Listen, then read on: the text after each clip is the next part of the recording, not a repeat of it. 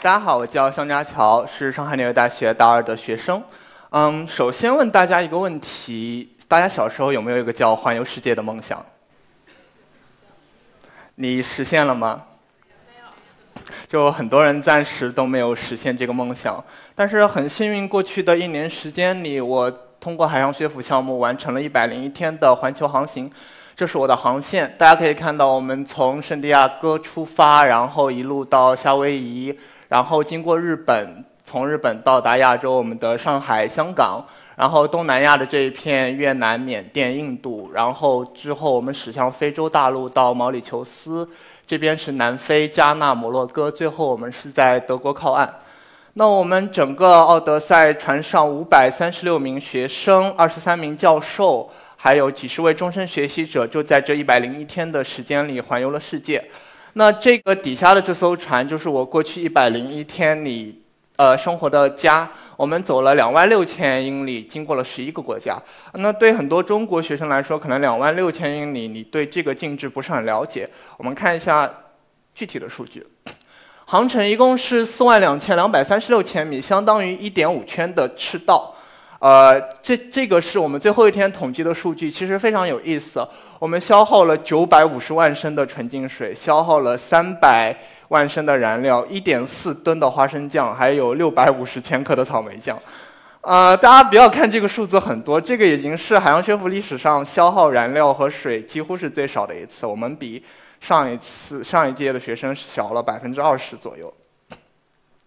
然后这个就是我们船内部的样子，左上角是我们的宿舍，我们的宿舍分为内舱和外舱，当然价格不一样，因为外舱你可以看到海嘛，有。两人间和三人间，我住的是内舱的三人间。我的室友一个来自美国，一个来自秘鲁。那么这张图，这是外舱三人间的图。这张图就是大家现在站的地方，就是我们的 auditorium 大礼堂。我们整个船上的所有学生，比如说全体开会，包括我们，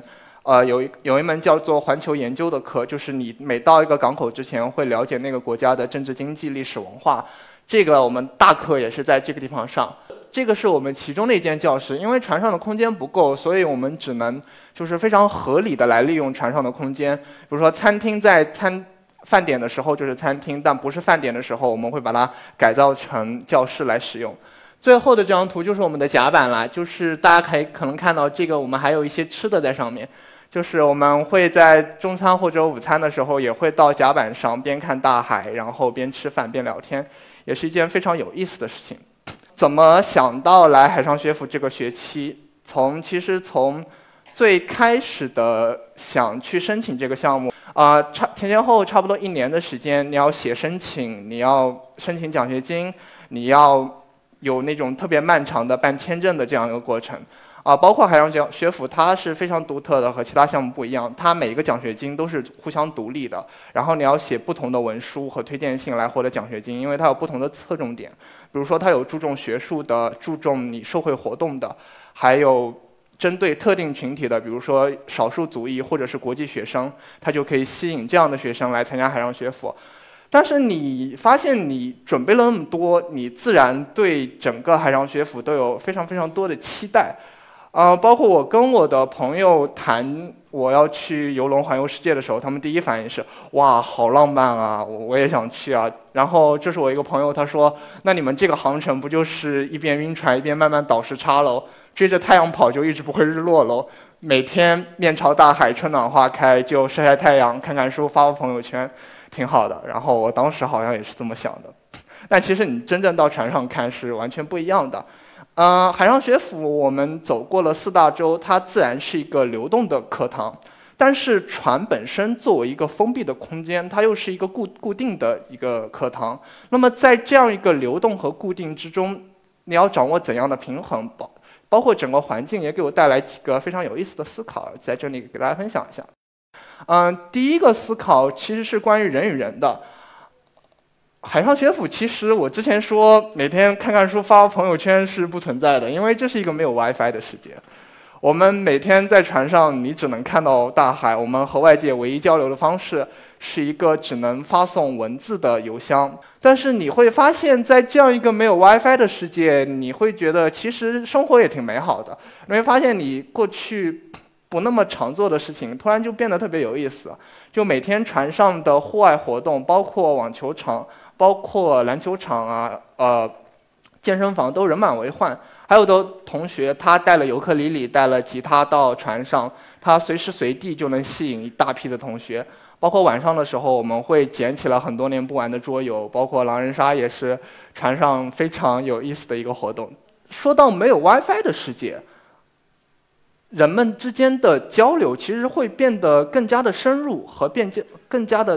顺畅。我们我记得有一次我在和同学深呃非深夜聊天的一个情况，我们是晚上吃饭的时候开始九个人坐一桌，四个美国同学，四个黑人同学，还有一个我。我们刚开始当然就讨论我们说三件套非常普遍，每个人都会问的问题。第一个是做自我介绍，第二个是你为什么想来海上学府，第三个是你对哪个国家最有期待。那我们当时挺多同学，包括我们也说对非洲还是蛮有期待的，想去南非看野生动物啊，想去撒哈拉去骑骆驼啊这样的事情。所以我们的话题自然而然的就到了非洲大陆。然后那几个黑人同学开始跟我们讲一些我们好像之前从来没有听过的历史，包括黑人的英雄，包括一些非常重要的历史事件。啊，那几个美国同学和我一样，就是瞪大了眼睛，就完全不知道这段历史。然后我们跟黑人同学一说，他会说，因为现在的历史书它不是以黑人为主体视角，所以很多有关于黑人的历史就自然不会记录在书上，这是也是蛮有意思的。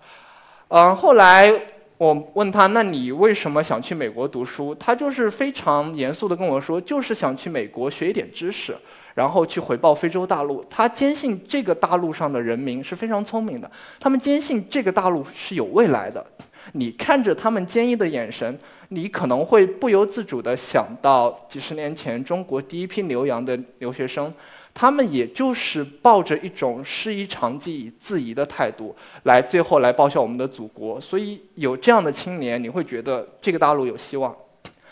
简单总结一下，其实还我们还特别有意思的一点就是我们在船上其实是有躁动的。就我刚才跟大家说。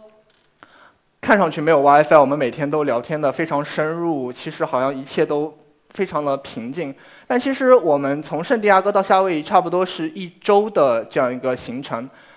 快要到夏威夷的时候，船上整体的话题就突然转向了，我们好像就突然转到了对文明世界的渴望，对 Wi WiFi 的渴望。然后船最后一天到夏威夷之前，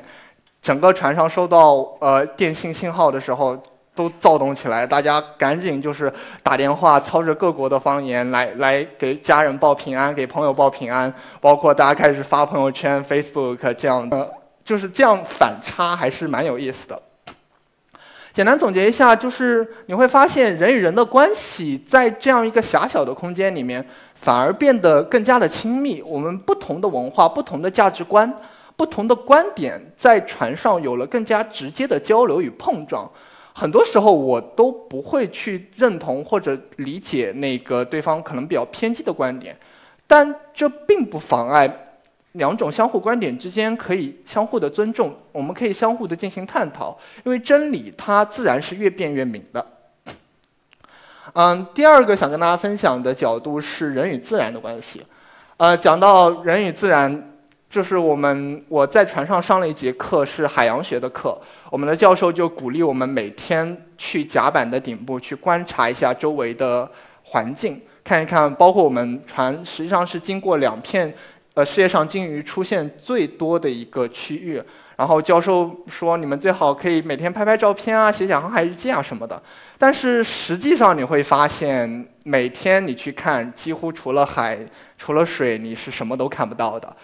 呃，其实也很很好理解。后来上课才知道，海洋和陆地一样，它也是有沙漠的。陆陆地上有公路，那么海洋上也是有航线的。我们的船也是绕着固定的航线行走，而我们固定的航线的绝大部分就是沙漠。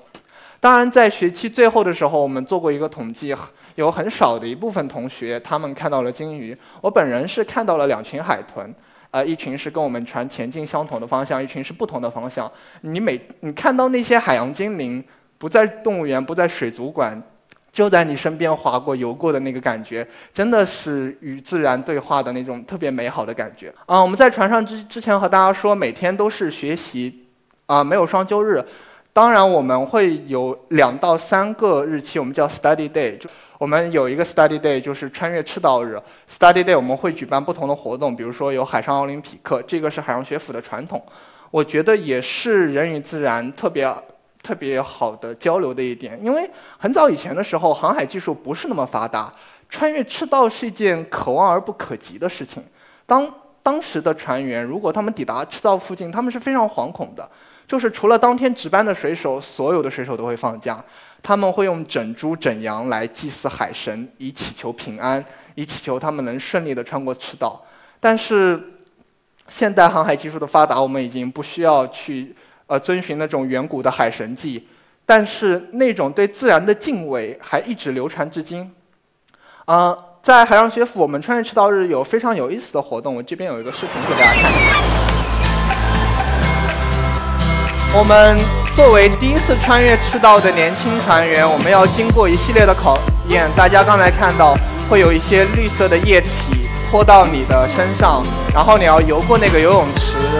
与那个海鱼亲吻，就是这样。然后与教授扮演的海神接受他们的祝福。最后最重要的一点就是你要去参加一个剃度的仪式，就是大家都剃光头。就导致我后半程就照片都是戴着帽子的，头发也是刚刚才长回来。还有一点，大家可能非常感兴趣的就是晕船。很多同学会问我在海上会不会晕船，答案肯定是肯定的。但是绝大多数的时候，我们船还是行驶的非常平稳的。当然，我们从圣地亚哥到夏威夷那一段也出现了教授因为晕船身体不适只能回去，那海洋学府只好临时从美国再派一个教授飞过来给我们继续上课的这样一个过程。嗯，总体还是很好的，而且船上的晕船药也是无限量供应。但是我整个航程也只吃了两次，因为吃完之后你会昏睡十几个小时以上。我当然有的人就还好，我就不是很适应。特别是我们船到非洲大陆之后，开始变得特别的摇晃。会遇到一些风浪，呃，教授上课的时候如果不扶着像那样的讲台，很容易就跌倒。你晚上睡觉的时候就像过山车一样，你会随着那个海浪波动，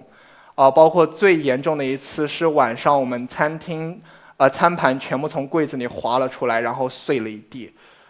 这张图刚才给大家看到的是，这个是我们非洲大陆，这个是我欧洲大陆。我们从非我们从非洲走向欧洲，我们原定是在德国汉堡靠岸的，但是这个粉红色的区域实际上是风暴。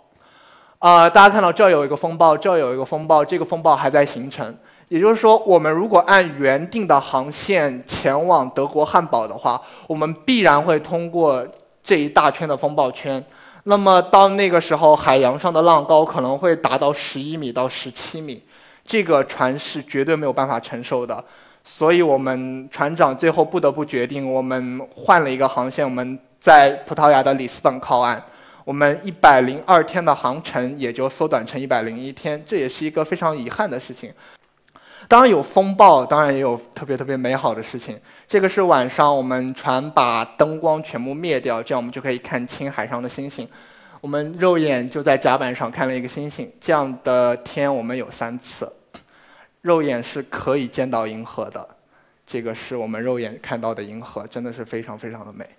然后每天的夕阳，我们还有一个福利，就是看海上的日落。这个是每天都有的，所以每每天下午大概五六点、六七点的时候，甲板上也是人满为患，大家就会欣赏夕阳。嗯，海洋学府特别好的一点就是它给了我在这样一个互联网时代，有一次与文明世界稍微有一个隔离的这样一个过程。特别从我们这一代开始，人与人与自然的沟通开始减少，大家可能每天就醉心于朋友圈，醉心于网络世界。开始似乎忘了自己与自然最本真的那种联系。第三个想跟大家分享的话题，看上去比较大，是中国与世界。船上五百三十六名学生，有七个中国人。但是我们船上十五个港口，有两个很十四个港口，有两个非常重要的港口，一个是上海，一个是香港，就导致我们就像大熊猫一样，特别是快要到上海，大家都在问我们啊，上海应该怎么玩，怎么吃。所以在船上我们也是特很受重视的一个群体。讲到中国与世界的关系，首先我要想跟大家分享的是一个签证的问题。呃，特别是现在网上会有人喷啊，中国护照不行啊，没有办法让你说走就走啊。其实这个给我的感觉不是这样的。海上学府给我们带来很好的一点，就是你会清楚地感受到祖国的护照在一天一天的更加强大，而海上学府每一届中国学生需要申请的护照数量也在减少。从我们这届开始，我们需只需要申请六个护照，就是美国，然后是日本、印度、加纳、南非，最后是欧盟。我们最近的一次福利就是一六年中旬的时候，摩洛哥给中国开放了免签。摩洛哥曾经是海上学府中国学生最难申请的签证之一。我们过去是有中国学生因为没有拿到摩洛哥的签证，就无法在摩洛哥下船的经历。所以，祖国的强大也实际上为我们提供了更好的便利。还有签证，想跟大家分享一点，就是欧盟，因为欧盟它它有一个非常奇葩的规定，就是你必须要在，呃行程前九十天才能提交申请，而我们海上学府一百多天，也就是说我没有办法在中国大陆拿到欧盟的申请，包括过去也有中国学生因为没有拿到欧盟的申请，就得在摩洛哥提前下船，就错过毕业典礼，错过最后最黄金的那一段时期。所以我们当时也是非常惶恐的，我们一直邮件在和日本的大阪的欧盟大使馆、德国大使馆联系，但是那边一直说不可以，因为按照规定，至少要十到十五个工作日才能出签。那这个时候我们没有办法，我们去求助了德国驻北京的大使馆，然后那边的使馆官员在与日本的大使馆联系，在帮助我们继续通过这样非常漫长的邮件的申请，最后。当天我们抵达日本，我们第一时间赶到日本大使馆，然后那个工作人员看着我们说：“你们是不是海上学府的学生？”当时心里其实很开心的，你就知道大概这个签证是能办下来了。其实也是最后我们一天就拿到了签证，也是非常非常好的事情。呃，从日本到上海那一段，对外国同学来说是探险之旅，对我们来说实际上就是返乡之旅了。呃，包括我们在海上也过了海上的新年。从日本到上海那一段，在四周还是大海的时候，我的手机就收到了三 G 的信号。那个时候，我们第一件事情不是刷朋友圈，不是与家人联系，我们就打开了购物 APP，然后买了一堆火锅啊、海底捞啊这样的方便火，带到船上吃。然后大年初一的时候，我们几个中国人就是打开火锅，然后吃，特别有仪式感，感觉瞬间就回家的那种感觉。到了上海之后，我第一件事情带我几个朋友去了海底捞，领略一下什么是真正的中华美食。这个是过年的时候，几个中国学生，包括几个国际生，我们在船上的餐厅就是预定了年夜饭，当然吃的是牛排，虽然比较诡异，但是也是很很独特的一个体验。这张照片是大年初一的时候，我们在马六甲海峡，可能是因为离陆地离得比较近。我们时断时续的会收到印尼或者是马来西亚的信号，然后我们那个时候手机其实我们看的是春晚，然后就在外面你会有那种回家的感觉。其实讲到中国与世界关系，你会发现中国在一步一步的走向世界舞台，而其实外国人对中国他是有了解的渴望的，特别是我很多朋友在上海之后告诉我说，中餐是他们这辈子吃过的最好吃的食物。那我们每一个留学生，包括海洋学府的同学，包括未来可能有机会去国外的，不管你是学生还是旅客，都有这样一种责任和义务，来去帮助中国更好的与世界沟通。你在外国，你可能就对外国人来说，你可能就是他们了解中国的唯一的渠道。你们就我们就是文化交流的使者。回到这张航程图，其实我在准备这个讲稿的时候，我也一直在想。如果不给大家撒鸡汤，不号大不号召大家去追求诗和远方，我可不可以给大家带来一些思考？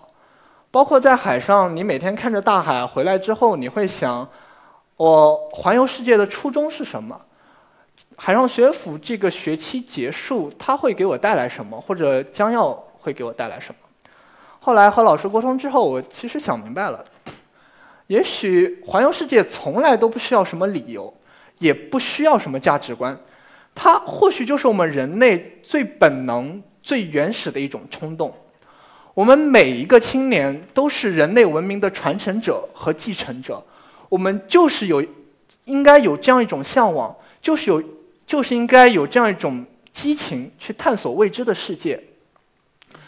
嗯，回到海上学府来说，大家看到我们的船叫“世界奥德赛”。为什么叫《奥德赛》？为什么用两千八百年前古希腊诗人荷马的史诗来命名这艘船？我也想，那十年惊心动魄的海上之旅，可能正是海上学府对我们的期待。大家在这儿看海上学府，大家可能看的不是很清楚。海上学府不是说校训，它会有一个格言说 “The world is our campus”。那上海纽约大学，大家在二楼也会看到，我们的 motto 也是 “Make the world your major”。两句话翻译过来，差不多都是让世界成为你的课堂的意思。其实大家想一想，真的是这样的，世界就是一个巨大的课堂，我们每个人都是这个课堂的独一无二的自己。你每个人，你的最初的本能，你的梦想，决定了你在这个课堂要做什么和将要做什么。嗯，最后也祝福大家可以找寻到自己最内心的想法，追寻自己的本能，在世界这个课堂里乘风破浪。谢谢。